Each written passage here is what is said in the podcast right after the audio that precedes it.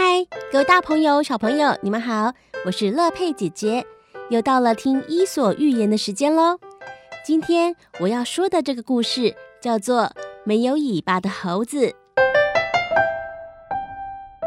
有一只猴子不小心掉到陷阱里，尾巴硬生生的被夹住了。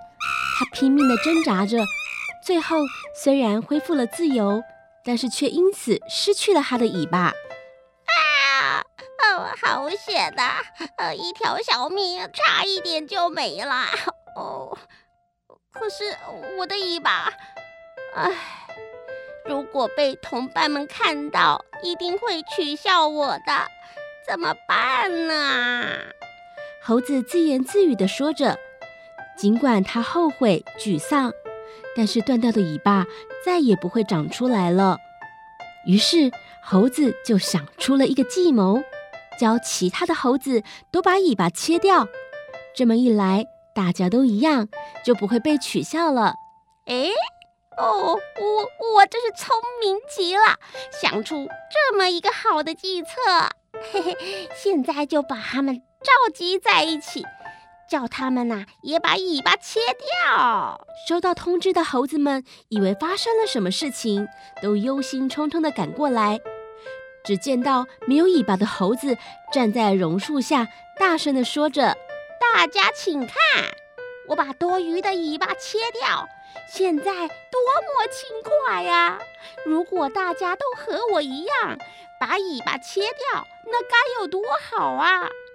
说真的，你拖着一条又笨重又难看的尾巴，嗯，也太不方便了吧？”猴子们听了都觉得很有道理。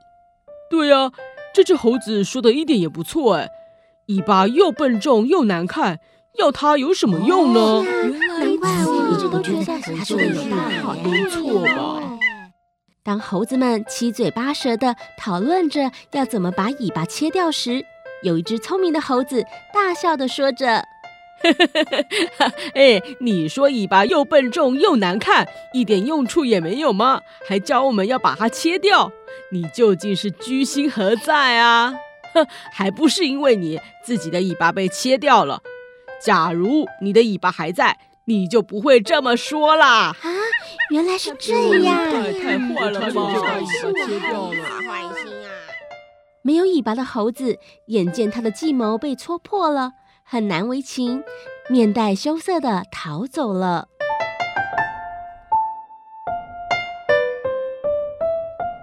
失去尾巴的猴子虽然很可怜，但是他却想着要其他的猴子也跟他一样失去尾巴。